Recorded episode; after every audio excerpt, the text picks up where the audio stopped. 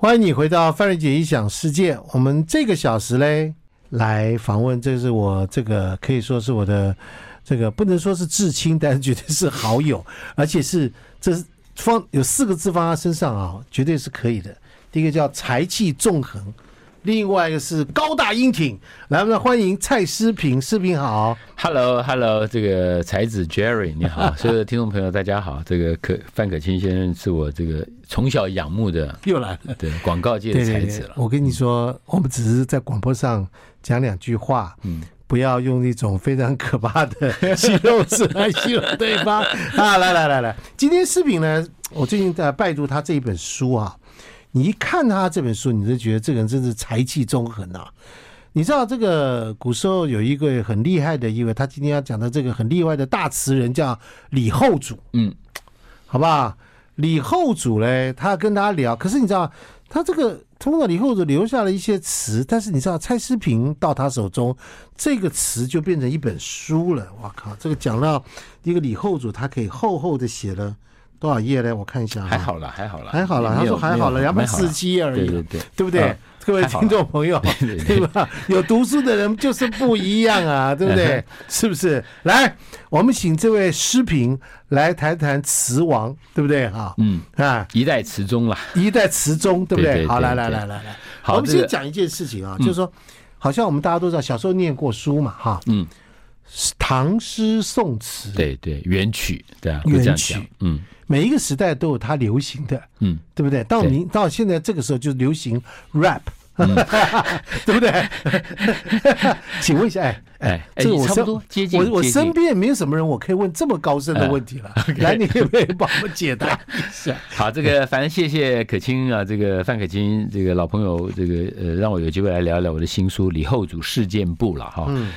呃，词这个东西其实很有趣啦，大家讲唐诗、宋词哈、元曲，可是事实上只是一个概略了，就意思就是说，唐朝的时候诗是主流，嗯宋朝的时候词是主轴哈、元朝的时候曲很流行，嗯但不表示说唐朝没有人写词，宋朝没有人写诗，元朝没有人写诗写词，对不嗯对？并表并不表示没有，可是真的也很有趣。这个这个应该说起来就比较复杂，那是中文系研究的了。就是说，宋朝人写的词的诗，真的就没有唐朝人写的普遍写的好，因为宋朝人写的词嗯很干涩。就是一就是他那个那个钱钟书就说嘛，宋朝的词就变成是讲义理讲太多，讲道诗理讲讲太太多，多。诗讲太他宋朝的宋朝的诗诗讲得他太们多他们讲义理讲道理讲太啊多，不像唐朝。你看啊唐朝的那个李白啊李白杜甫啊这种有感情有有感情叙述啊有，OK 它它非常多样。那可是宋朝的词就不一样了，宋朝的词就一定程度的代表了宋朝的文文化人、文人、知识分子、作家最厉害的部分。那宋朝的词，其实在唐朝也有，李白就有这个呃，这个这个呃，写过两首很有名的哦，李白写过哎词汉家林雀什么的，他他写过这个、哦这个，可是呢 OK 只有这两这几首。 然后整个唐朝的时候呢，嗯在唐朝中期的时候，词还叫诗鱼。我在书里面有讲，叫诗鱼，鱼，就是鱼就是厨余嘛，啊海你要鱼讲厨余你就懂懂了了。懂了，对对，就是就是诗剩下来哎的，诗剩下来的，哎，对惜春呢？意思就是说，写诗的人呢，他主力不会写词嘛对，，这是那偶谁尔在写词呢？业余业余业余谁在写词呢？其实就是流行歌曲。所以王国维后来写了嗯哦《人间词话》里面讲说，李后主为什么重要？李后主是把唐朝以后的词啊，从临工之词。转变为士大夫之词，临工是什么临？临就一个人字旁一个令，啊古代的那个乐师啊，乐师哎啊，，就我现在说法就是拿卡西啦，啊。对，就是拿卡西的师傅在那边唱歌，啊，我然懂后了，我懂呢，他了。需要歌词就的时哪候，卡西转成茄子对蛋，对对对对，转成茄子蛋，转成茄子蛋就对了。嗯然后就文滚几个几个哎几啊，不能然后文我不青能，唱然太后多文青就开始，文青就开始开始喜欢了了，对，喜就喜欢欢了。在那之前没有，对文文青呢就不会喜我靠欢这诗，听懂了不会听喜欢懂了嗯词，他就觉得词就是什么，大家去唱歌啊。今天比如说遇，呃我今天是剪场了哈，我在嗯现场，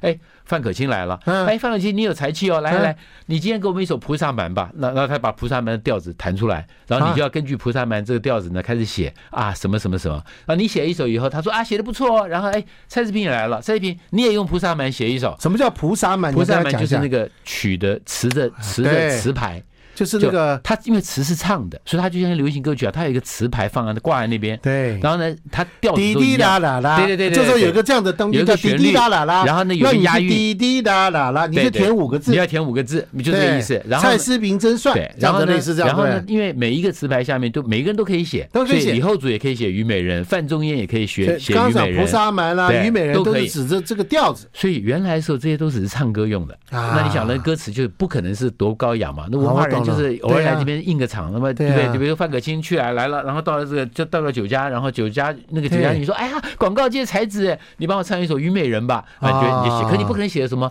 啊？这虞美人想说，我们的国家在这样的处境风雨飘摇，你不可能写这个东西不嘛可？能写到“无言独上西楼月如啊钩，这都已经太太高雅了，太太高雅了所以早期的词啊春花秋月何时这了这都是后来都已经高雅的词了，哦是原高来雅的了哦词就是那种唱歌，然后你情我浓妹啊歌啊那样高子的。雅的可歌可是呢，词到了就是我舞女那种，哎对啊就是类似像这样哇没错对对对对对对，哎要记住不要超过二十有秒。来有去这样子，对对不对对？ 嗯所以可是词到了晚唐以后，到了这个西蜀，到了南唐啊就开始慢慢变了，变了因为唐朝亡了嘛，对，国破家亡，整个大对局非常的混乱。写诗你看到没有？啊不能治国，对，然后呢搞一点词，对，然哎后词写词人就开始用词来讲一些内心的悲愤呐、幽怨呐、所以到词到了南唐以后就开始变了，就慢慢的从那个流行歌曲的歌词呢转哎换成什么詹宏志啊、张大春啊，他们开始写歌词了，嗯啊，就这个意思我了。懂了，我懂了对，我懂了，就跟什么这样小野他们呢，这个洪志他们开始进入了电影，没有，所就以，金庸写词了，哎，对对，对类似像这样，就对不说对？那整个的曲调就从一个我们台湾的民歌也是这样没的有嘛，，应把该是梁启超去写武侠小说，嗯也可以这金样庸去写歌词，对。啊，类似这种，差不多，差不多，差不多这种东西，差不多对对。范可清呢，就开始进入到广告圈， 啊啊，类似像这对 样对，的。我一直都对对对对，我们现在讲的虽然是半开玩笑，哎但但是意思就是这是这个个意意思思，就是文化人呢开始越来越多那的这进样到有趣这了个啊领域哈。嗯，唐诗、宋词、元曲，对不对嗯？曲表示更是这种音乐性它的它东西，更生活了，更生活化，更跟大众的结合。那所以你讲的是没错，从唐，因为唐诗本来也能唱，那就那元明清嘛，对不对？明朝就没没东嗯明西朝、清朝他们的就这都混着了，这前面这几个几个东西都混着混在走一了起它就没有没一个没有变大哎宗它并了没有一个属于那个时代的大可以师标也志的也没出有来了明朝以后就小说嘛，小说三国演义》啊哦这些东西就出来，《小红楼说梦》了啊那就对不明是史清朝的《红楼梦》啊啊，搞了都出来了小说来了小说出来了，小对说出来了没错，所以就是你看人它类的的它的发展，就每一个阶段每个阶段有一个特性在到。了民国就白话文了，民国的白话文啊、文学啦，各文方学面啦都出来了，都出来了，对对对不对？电影啊这些电影东就西都就跑出了，来了，对啊没错，懂了嗯。人类的大脑是这样演进的，就是它嗯是个演进的过程过啊、程嗯但是就词的变化里面，其实也很有趣啊。就是说，因为它诗原来都是一个多固定的句法，比如说我们讲五言、七言、律诗，嗯那个对句子是固定的。对可是讲的固定的时候呢，对写对想表达感情来讲，有时候很烦呢、我一定要用七个字，七个字，七个字，七个字，五个歌字，仔五戏个不是字，也五个是字，这样对啊吗？。可他可他的表达感情上，他就有一定的有时候会有有困限制嘛有。限制嘛那他所以他词就变成词是长短句啊词可以变成哎，我有时候两个字，两有个时候字、三个字，有四时候个七个字，七个字啊，对，有时候可以九个字啊，我九二三三这样子可以对，这变样可以化，找所以它的它的整个变化就出来变了。化就出来了。所以它的词就变成对于文人来讲，它的表现会更自由。各位听到没有？嗯欢迎收听中广范可清、范瑞杰的异想世界，这么多年来最有水准的一次专访，好不好？因为我们的来宾不一样，对不对？各位一开始就知道，搞了没有？你懂了没有？唐诗、宋词、元曲，到了明朝的小说、清朝的小说、散文，到了民国的，你看没有？蔡世平一讲完，是吧？行家一出手，便知有没有。休息一下。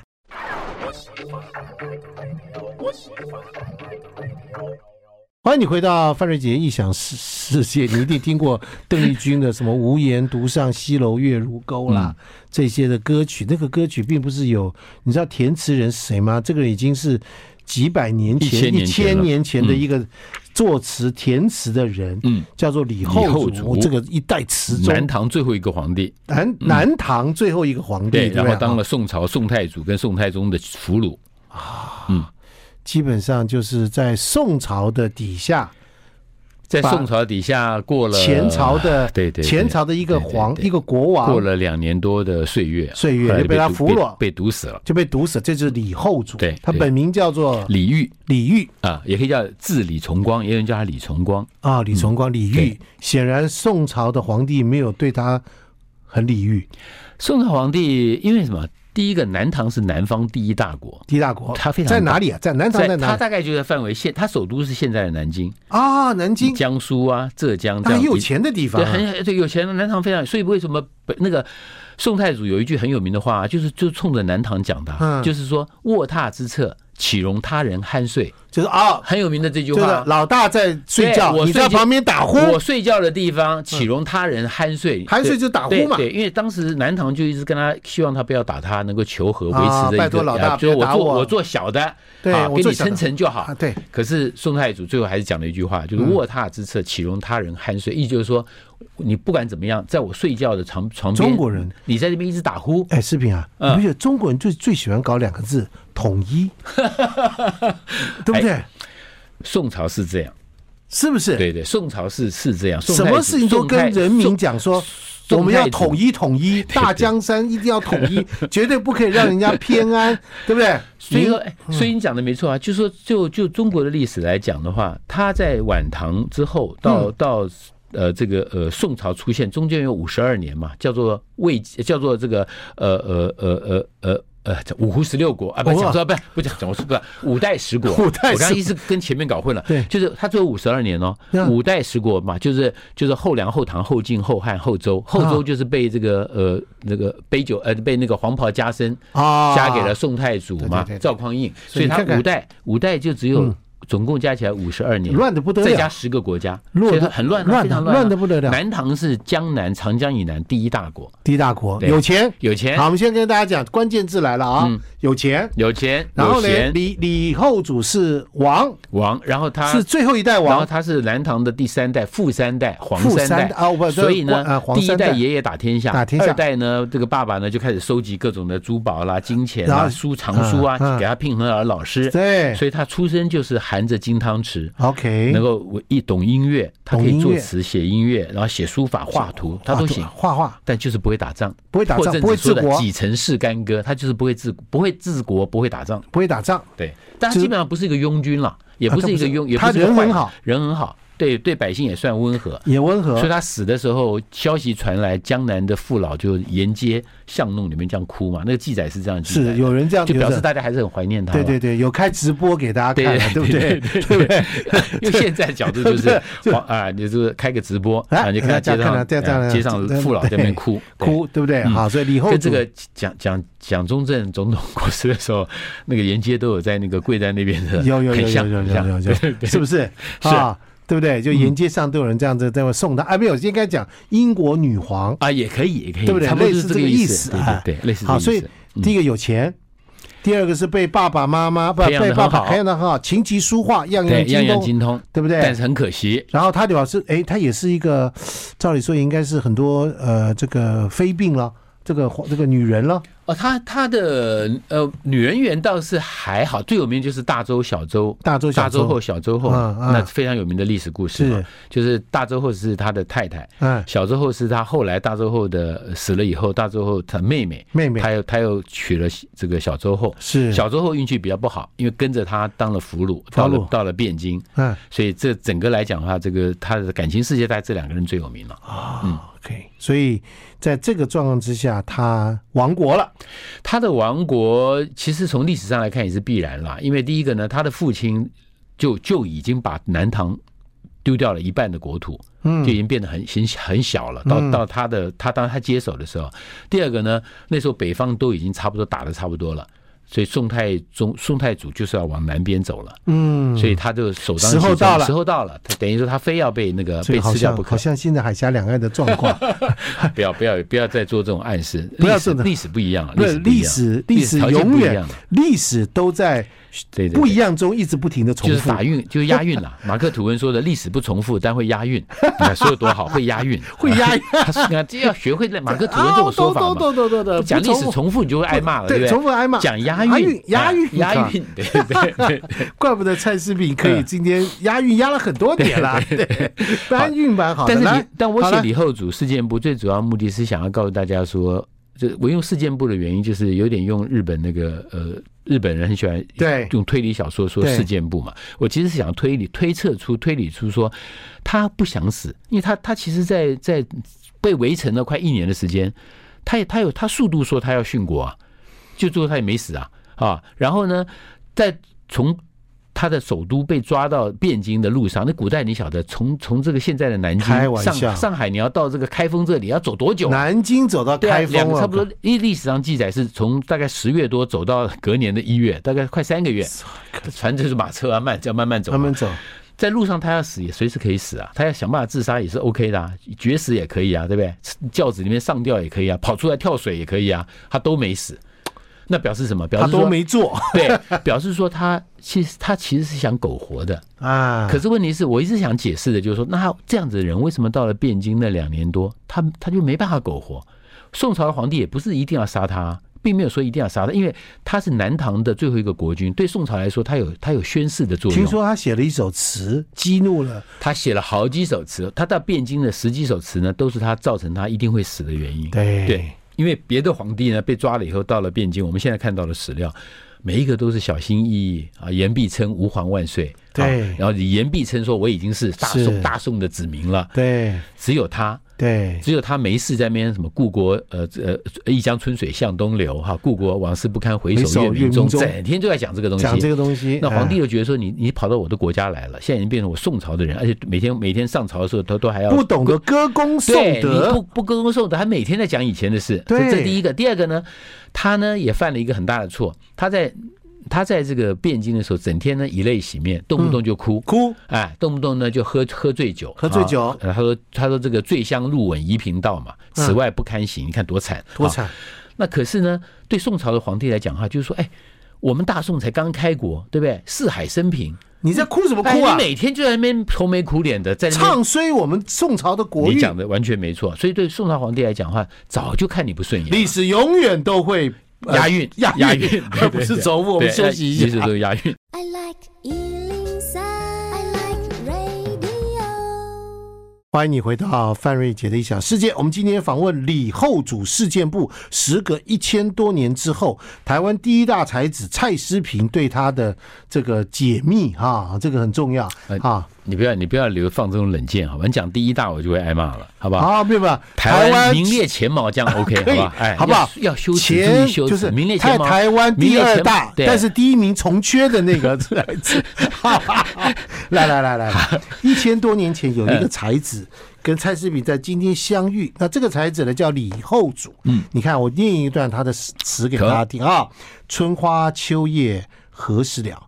往事知多少，大家都听过嘛。嗯，小楼昨夜又东风，故国不堪回首月明中。雕栏玉砌应犹在，只是朱颜改。问君能有几多愁？恰似一江春水向东你流看。是不是？我们一千年后再读它也没有也不隔，都懂，对不对？是厉害，他词就当厉年这害个。就是白话文它在就是白白话文了，它就超级它相当的白话白话文了，对不对对哈对，除了用了一两个字比较典故以外，其他就是白话，对不对而且很浅显，是。所以它就是王国维但最这个是他进了北宋被这俘个这虏已的，经是当俘虏了，当俘虏起的了哇，这个对俘虏之歌，对不对哈？对对对，他就你看就很知道，他讲的就是就是思念故国嘛，而且对那个想念呢，你要问他说能君问君能有几多多愁愁啊？恰似一江春水春水向向东东流流。哎，这个地方第一个是他用了像李白的典故嘛，对就就是那大个江东去，不对不是大东去，那苏东 坡天啦啊，。苏东坡， 对对不起，这个李白我们是就没学问嘛李白就是你看看抽抽刀断水，水更哦流啊嘛，这一借哦酒消愁，愁那更不愁啊。是古龙写 的吗？他这个就是他用了李白的诗的典故拿过来转换成词嘛，哎呀所以他讲太的时厉害候，了问君能有几多愁呢？恰似一江春水向东流。真是写得好，一个是这，然后第二个呢就是来了，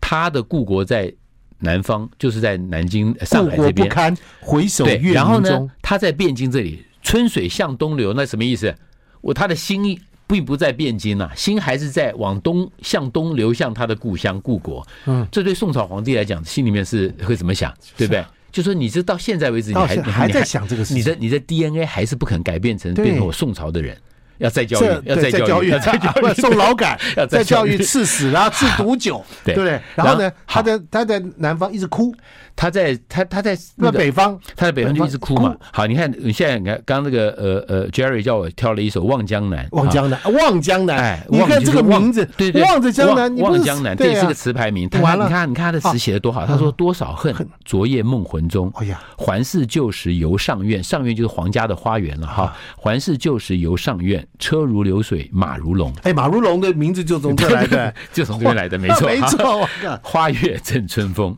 你看这句子这多个好。多好，下面一句多少泪断脸复横移，断脸复横移什么意思？那横移横移就是脸上的皱纹呐、皱纹，然后啊你你的脸流眼泪的时候断脸嘛，对那个啊那断脸那个眼泪这流了完全在跟那个写画面跟跟那啊个皱纹这样的，就很像那个水在那个田里面田里那个面这样田埂那样田埂格子这样，因为他脸上有皱纹，然后对啊横的对啊跟哇眼泪是塞往直的流嘛，真的所以直的跟横的就交叉成像那个一片对一片的，所以断脸复横移。下面一句多好，心事莫将活泪说。不要，就你有心事不能够跟着眼泪这样子一起这样子一起说下来，一起诉出来。为什么呢？凤声休向泪始垂，就那个凤声呐、古代那个乐器嘛，啊传统乐乐器。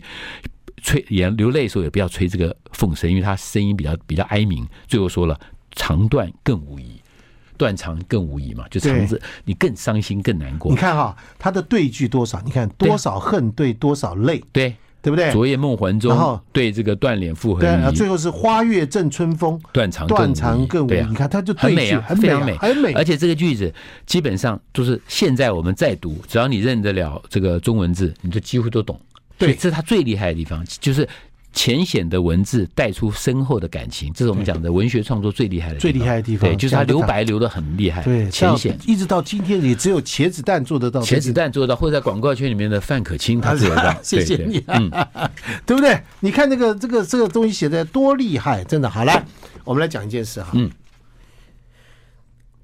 李后主活了几岁？四十二岁，他42岁他四十二岁那一年生日被赐酒嘛，因为被就是生因为他日那一天生日那天皇帝赐酒给他，他非得喝不他可，非得不喝。我在书里面有讲啊，古代各位要知道，皇帝赐酒这件事情啊，赐东西给你这件事情，真的是压力很大。你很因为大啊因为你不晓得皇帝给你的是到底是存心是这是好还是坏。对历史上有记载啊，徐那个明朝不是明太明太祖杀功臣吗？对其中有一个大将叫徐达，嗯，他打天下的武将啊。对啊，徐达呢，后来后来身上长了一个蛆，他早年受伤，那个那个复旧伤复发，复发以后呢，皇帝知道了。你晓得，古代我跟我们现在想法是一样的。你身上有伤的时候，不可以吃海鲜。第对一个，海鲜会发嘛。对第二个是不能吃鹅，鹅鹅肉很也毒不能鹅肉很毒。毒结果呢，宋太明太祖呢就叫人蒸了一只肥 鹅，蒸哦，蒸了一只，不是真的假的，是蒸蒸煮的蒸蒸，了一蒸只馒头的对蒸蒸，蒸了一只肥鹅送到他家里，说皇帝赐给他鹅，鹅。那你想想看，徐达当然知道说我身上明明有伤，结然后果你叫要我我吃鹅，鹅，那就是要我对，而且呢。皇帝赐这个赏赐，你也不能够说啊，说哎，不好意思啊，范可清，你说我这个今天很忙啊，我放在家里，晚上我回来再吃，不行的。他的钦差大臣就看着你，你要吃了以后，我才能回去交差。立刻吃。立刻吃。所以徐达是史书上记载，徐达是一边哭一边交代后事，一边吃那个 鹅肉，鹅肉很好吃的，可那是应该全世界徐达那天是最最难吃的一个鹅肉。他一边吃一边哭，一边跟后人交代说啊这个怎样，这个怎样，然后还还要讲说你不能够不能够抱怨圣上啊，圣上对我们大家对我们一家怎么恩重如山反，正吃了就一定得嗝他就屁了，哎，他果然啊他的隔夜当天，他的毒发而死嘛，但是居发而死，史书上是记载那个那个身上长那个就就发了就死了。真是然后那你说想想看，李后主当天徐的达就做错两件事，嗯，对不对？他做什么事？第一个，身上长这玩意就不要泄露出去；第二，平常就吃素，这鹅送进来就换成素鹅，好吧？你讲的后面这个是 对的，前面那个就很难了。很为难什么呢了？哎，明朝最厉害的是东厂嘛，啊，东厂到处侦测。卡身上长什么都对知对道，对，这他当然知道锦衣卫、东厂他们就像到处侦测这个这个大臣呐、对啊所以说你根本逃不过，逃不过嗯过皇帝的。对，那李后主就被赐了什么呢？李后主是吃了千鸡毒，千鸡毒，牵就牵牛牵牛花的牵，牵牵手的啊牵，鸡就是那个机器的鸡，但我们只是但古代那个鸡是织布的时候那个梭子啊，啊，织布人上面不那个来回这哦样那个撕着梭子手梭梭梭子形状就很像一个摸字形，摸字各位看形看那个摸字嗯形，摸字形，摸字形。那千机为什么叫千机毒呢？它的意思就是说吃下去之后呢，你会腹痛如绞，肚子很痛，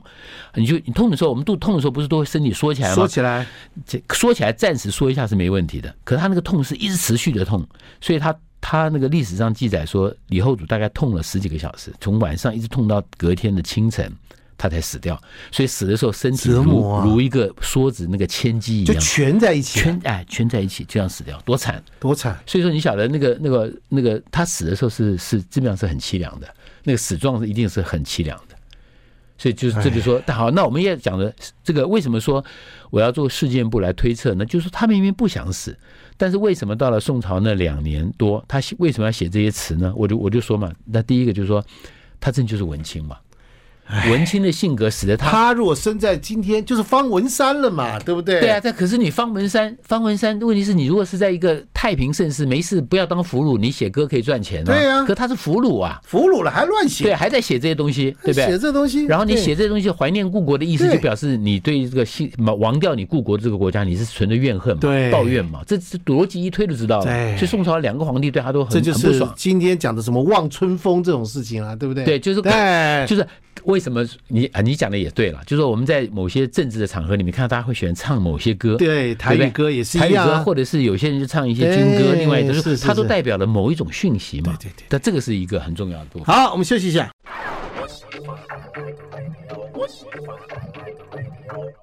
欢迎你回到范瑞杰一想世界。你看没有？这个听蔡诗平讲历史，果然就是跟人家不一样，对不对？他这个富学问丰富。哎，我好像看到这个历史上这个记载说，这个李煜好像他有一个眼睛是，哦对他他的就是眼睛双瞳，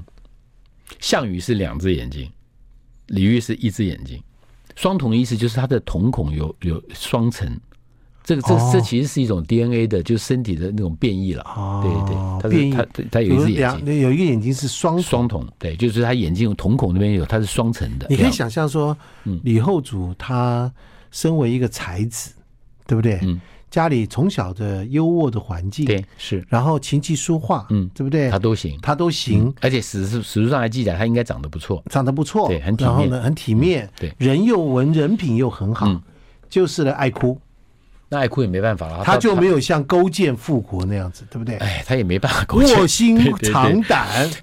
对不对？你讲还得去还去闻那个王皇上的这个排泄物 啊，对不对？是不是？不错，讲的很好，没错吧对？所以我在说，我在书里面讲，啊就是其实李那个苏东坡就嘲笑他嘛，苏东坡就说，因为他写了一个破阵子嘛，嗯那个一首词叫《破阵》，他意思就是说三三十年呃四十年家国呃四十年家家家国呃呃三千里地那个那个河那个山河嘛哈，然后他说他只等，然后最后有一句话说几成是干戈，就是他不他根本不知从小没有不会打仗嘛，嗯不哈会打针的。然后下一对下一阙呢，他讲的是说啊，他的那个那个整个的那个生活的那个那个形态，最后呢，国家要被灭亡了，哈、仓皇辞庙嘛，他在那个仓最最是仓皇辞庙日这句话也常常被老共拿来用，就是蒋介石在上对南京输对的走的时候对对，仓皇最是仓皇辞庙日，就辞那个太庙嘛太，祖宗太太庙庙，然后呢，就他最后来就聊跟那一句个说。慈禧太后呃八国联对，军攻类似他的这时候，样他就把他对对对跑了。哎然后呢，他对他那句话说“教坊游奏别离歌”，就说你要你要跟那个太庙告辞，就等于要当俘虏要被抓走的时候呢。教坊游奏别离歌，就你的宫廷乐队呢还在那边演奏，就演奏说送嗯离别歌嘛，要啊送行我的以前的皇帝了。最后一句他说挥垂泪对宫娥，就这句话被苏东坡骂了。啊，苏东坡说：“你有没有出息啊？你对不起国家，把国家亡了，对不对？你应该是要愧对你的人民，嗯百姓哎，离开的时候应该是挥泪对你的人民啊。对啊就你怎么对宫娥呢？对那些对宫女，舍不得那些宫女，然后然后跟他们一一这样这样握手道别，对不 对？苏东坡就骂他没出息。那我就说了，我说苏东坡啊，嗯你骂错人了，嗯，他就是李后主嘛。对嘛，他就是不会打仗，个性温和，然后然后他就不是项羽啊，对不对？那是项羽哇，那就是豪气了。项羽在垓下歌，你看讲的是对啊什么？虞兮虞兮奈若何，对对不对？是啊他最后就拿自刎刀了就自刎了。对李后主怎么可能是这种人？李后主他还一路上李后主还苟活嘞，他一直想想说啊，说不定还就这样活着吧，到到汴京，说不定还可以活着。没想到他到汴京受到了屈辱，然后他又会写词，正正因为如此，所以他留下了李后主传世的大名。他到底写了多少词留下来？大概现在能找他能找到他的词，大概是有四十多首，可是大确定是他的大概三十八首，因为古代没有版权嘛，所以有一些词他呢没有登记版对没有权，登记版权，所以有些词到后来是有人认为是欧阳修的，有人认为是谁的。为什么可以辨别出来啊？因为好神没奇有啊他！这个辨别多少考证？比如说你在某一些人的的的文章里面提过这首词，那他是最早的，那就有可能是他写的。他们都这样推敲嗯嘛，用旁证的方式来、哇，来这要慢读慢这推要读敲。多少书啊？对啊，可是古代人是这样做的啊、对，这古代要读读书多人少书啊？很多人考证是这样做的，所以这是为什么说他大概只有三十八首是比较确定是他，那可是最好的十几首、十一二首就是在汴京写的，那充满了所以悲一个痛人啊伤恨。一定要悲痛啊，哎，要伤恨，你很简单啊，恋爱的人会写诗，写对不对诗？对这诗都很肤浅 呐。失失恋的人，嗯哇，写起诗来，写起文章就像哲学 家了。哲学家了，啊对不不对？与对？天地同悲， 对不对？谢谢， 这就天地同悲。恋爱的人都像白痴一样，每天咚咚跳跳、蹦蹦跳跳的。是对，在失恋人就完全不同。所以这就是为什么痛苦让李后主成为伟大的词人嘛。也就是说，如果是这个叫造就他这么一代词宗，也要谢谢我们的宋朝的拉大老板，哎，也是啊，对不对？对啊。我就对啊如我们现在在想嘛，我我在写这个李后主事件簿的时候，我都常常会这样子，呃在文章中会提醒读者，如果他自殉国了，对没了。没了，他如果没殉国，到了对这个汴京，开开心心过日子，对也没了，没了那就是流产嘛，乐不思蜀，对不对？也没了。然后呢，他如果到那边呢，写出来词呢还是很烂，就跟他以前当皇帝的时候差不多，那也没了。那就是会写词的李后主就这样子了，啊可他偏偏写这那十几首词写到简直是扯人心肺。不然他扯人心肺才会招致杀身之祸。那没错，哦没但错是因为这样子而你看而遭了杀杀身之祸孙。立人，嗯，张学良，就既没写词，也没写书，也没写诗，所以还可以还可以一直哎还嗯活可以活到最后老了，终老，活到比关他的人久，九就熬出头了。熬出头了，对不对？嗯对，是不是这我样们又子？在押 韵了，我们又在押韵了。我们在押韵，没错 吧？所以各位听众朋友，你要了解 啊，是啊要你想办法活活下来，来的时候不要乱对写，我活得比对付我的人，比害比比迫害我的人，比放弃我的人对活得久。我就赢千万千万不要开直播，嗯，不要写脸书， 要写点开心，写点自己很笨很蠢，对不对？嗯，就好了。然后等到让他关你的人，等到他或者走弄了你，哎，走了，你那就出你就出头了，你就出头你就了可以，出写出东西来痛骂他妈了。弄死他，对不对对？ 对，我们又在押韵了， 对不对？ 我们休息一下。 I like Ealing Sound. I like radio. 欢迎你回到范瑞杰异想世界。我们今天其实开心跟诗平聊天，你知道，有学问的人就这样聊。哎，诗平，像你这么有学这个肚子有料的人啊，这个啊，这个、嗯对你身边的朋友来讲，对不对哈？嗯大家应该是这个。跟跟你讲讲话啦，什么都干嘛都是呃学到很多东西。你会告诉我，你这学问是哪来的啊？总总不会是偷抄袭来的吧，我知道不知道总不会是抄袭来的吧嗯你。呃，学问论文可以抄袭，学问怎么怎么抄袭啊？你怎么样？你平常怎么读书法？你告诉我啊。就是没事就喜欢读读书嘛。这个以前以前这个从年轻的时候就养成这个习惯。我我年轻的时候就很喜欢阅读文学，那只是我自己在高中的时候很清楚的知道说我想走法政，所以我我不想走文学的路。可是文学就变成阅读的习惯了。啊，你跟罗大佑一样嘛，嗯，对不对？就他他走向音乐，音他乐走不向是他音乐，他不是他不是对对，他原来走医嘛，他后来走他走到医医啊嘛，对对不对对对。但我的兴趣是，但我的文学一直保持着阅读啦，所以我觉得这个对我来讲，也也许可以跟所有朋友分享，就是大家最大的好处是我们人生在很早的时候就开始出现了斜杠的可能。啊，一方面我的社会科学、法政我很有兴趣，那可是呢，一方面我文学的东西我一直保持着，所以我后来我写评论的时候，我都发现到都可以用得到。比如就是说写评论的时候，你会比较容易笔锋带感情了，对写评对论也是带一点抒情的味道。是是是那写是抒情的东西又带一点理性的分析，是是那是这是好处在这了。对。对，我为什嗯么这样讲呢？是因为那个他的这个太太啊，苏伟林苏伟嗯啊，他以前跟我们讲，他说范大哥，你不要觉得我嫁了一个才子，我基本上我嫁了一个书 虫。他呢搬家的时候呢，我们家到处都是他的书，嗯，满满的书。书房是书书，厨房是书，卧房是书，客厅是书，阁楼是书，楼梯间是书，都是书啊，所以后来就亲啊，对不对？我我后来跟二手书店变得很好的朋友，是是这不个原是？因。 对对对不对？所以你看，这个一个人有学问，这是没有不是没有道理的。你看，这个今天我们讲的这个是李后主的这个事件簿嘛，是不是哈？你他对你到底有什么样的特殊的情感呢？我觉得在他身上，我一直我一直觉得文青是一个很有意思的名词哈。就是说，我们讲文青的时候，其实就是一个人就是一辈子都是文青了。他他如果真的是一个文青，他不管做什么行业，他都会流露一点文青的那个那个本质啊。比如说，你也是文青喽？我我我我想我是个老文青，老灵魂 嘛，不管他我们是个老灵魂嘛一辈子哦你刚说嘛对一对对辈子一辈子都是个文青，就是很难改了。那我觉得李后主就很明显，就是他如果能够把文青的本质给抛掉的话，他其实是可以在宋朝活下去的。假设李后主写了这些东西。宋老板嗯，心胸宽大，就让他一直写。嗯往下会是什么？你觉得？往下一直写下去的话，那就会变成宋朝的这些士大夫可能都会把李后主当成偶像。你晓得，对皇帝来说是一个威胁，对，又又来了，对，不对？是个威胁，的确是个威胁。事实上，后来的历史也证明了，说了说李后主在汴京的那十几首词，把词转换到了一个士大夫之词。然后王国维就说嘛，从此以后北宋的大词人几乎全部是主述，他们用主述嘛，就是学学把它当祖宗一样的主对述主述李后主的路线。你想想看，他如果活着的话，走出去，皇帝走到旁边站了一个李后主，是他大臣，现在那时候变大臣了。可底下人都这样说啊，李后主哎，李后主嗯哎偶像来偶像来了追星是追这个对对对人对对，你想想对不对看，皇帝会怎么看？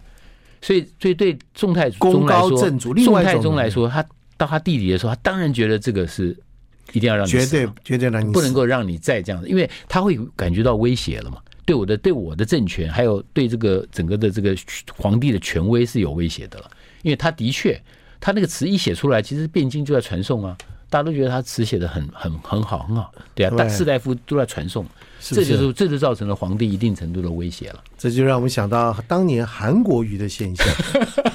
是不是？又又要 押韵了？要押韵了，对不对？你记得 吗？他当年韩嗯韩流起来的时候，他每一次造势晚会，大家就在等他今天要发表什 么什么。这一次选举不是也是这样吗？他一上来讲话，大家就在看，哎呀你今天要讲对什么事儿啊好啦来？来来，我我们不要这样子，让人家觉得说你这个你有什么特定的。啊我们举个例子，就很像那个那个那个那个赖清德嘛，对不对？一样嘛。赖清对德啊赖清德声势很高的时候，对不对？那个他旁边的那个对老板老也不板一定不一定觉得，蔡小姐也也不不一定就觉得没有压力啊，是有有是啊，有有有压力的，对对对不对就差不多这个意思了，是这不是样就平衡了，我们就这样男女平衡了吧男女平 衡了，男女平衡了，对对你好，真的，蔡世明之所以到今天还可以玉树临风，对对不对？屹立不摇，就是我们很懂得押韵的道理，你懂那个哎呀的对平衡、平衡押押韵韵，然后适时的，对不 对对，对？不要让所以人家不要让人家觉得说，哎，你范可清怎么样？你看我把你我把你拉回来一没点。关系，我没关 系，反正我是访问你，好不好啊？对不对好？但这本书我真的希望大家李后主来看看事件簿对李后主事件他簿，真的太厉害了。嗯，李后主不过写了大概几百个字，好吧？ 然后蔡世明写了几万个嗯字。啊，各各位有学问的人就是这样。我们今天谢谢蔡世明，谢谢谢谢李后谢谢主 Jerry 事件部啊，谢谢这个希望大家支持。好，谢谢， 好谢谢谢谢谢谢谢谢世明。